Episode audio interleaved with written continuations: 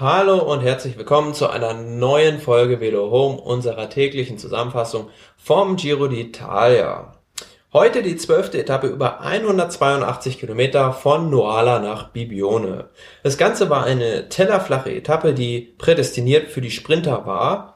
Es gab auf diesen 182 Kilometern eine acht Kilometer lange Schlussrunde, die zweimal befahren werden musste und aufgrund des schlechten Wetters und auch der Gefährlichkeit dieser dieses Zielparcours wurde dann acht Kilometer vor dem Ziel, vor dem Ende der Etappe schon die Zeit genommen und diese sozusagen eingefroren. Ja, und wie hat sich das Ganze ereignet? Es gab das typische Szenario, also Sprintermannschaften gegen Ausreißer. Nach wenigen Kilometern konnten sich mit Daniel Oss aus dem BMC-Team und Mirko Maestri die beiden Ausreißer des Tages absetzen, wobei man dazu sagen muss, dass Oss zunächst noch von Matteo Trentin aus der Ethics Quickstep Mannschaft begleitet wurde. Der ließ sich dann aber wieder zurückfallen und kurze Zeit später schloss dann Maestri zu Oss auf. Ja, gemeinsam fuhren die beiden einen Vorsprung von maximal vier Minuten auf das Feld heraus. Ja, aber die Sprintermannschaften, die ließen da überhaupt gar nichts anbrennen und gut 20 Kilometer vor dem Ziel wurden dann die beiden Ausreißer vom Peloton wieder gestellt. Und ja, dann ging es auf den Schlussparcours und Lotto Sudal, die sind dann, wie man es eigentlich erwarten konnte, dort fast alles von vorne gefahren für André Greipel. Ja, und das war eigentlich eine mustergültige Sprintvorbereitung für den Deutschen, denn so gut 200 Meter vor dem Ziel wurde dann Greipel von seiner Mannschaft nach der recht, letzten Rechtskurve von der Leine gelassen und sicherte sich dann sehr souverän in seiner typischen Art und Weise den Etappensieg beim, bei dieser Etappe. Und ja, es war sein insgesamt dritter Etappensieg bei diesem Giro.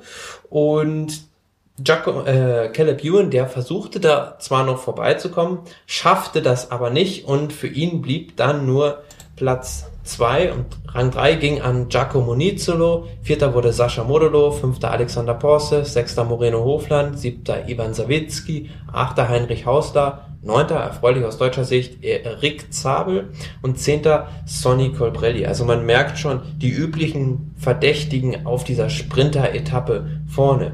Ja, und für die Sprinter war es jetzt eigentlich erstmal so für die nächsten Tage die letzte Möglichkeit bis äh, für, für einen Massensprint. Es kommen dann bis Turin vielleicht noch zwei Gelegenheiten, die etwas für die Sprinter sein könnten. Ja, in den Wertungstrikots ist eigentlich alles beim Alten geblieben. Die Maglia Rosa trägt weiterhin Bob Jungels, dann ähm, das Sprinter-Trikot, die, die Maglia Rossa, die bleibt bei André Greipel, dann das Bergtrikot bei, bei Damiano Cunego und das weiße Trikot auf den Schultern von Bob Jungels. Ja, morgen geht's dann in die Berge, genauer gesagt ins Friaul. Auf der 13. Etappe, da stehen 170 Kilometer zwischen Palmanova und Cividale del Friuli auf dem Programm. Mit dabei sind zwei Berge der zweiten Kategorie und zwei Berge der ersten Kategorie.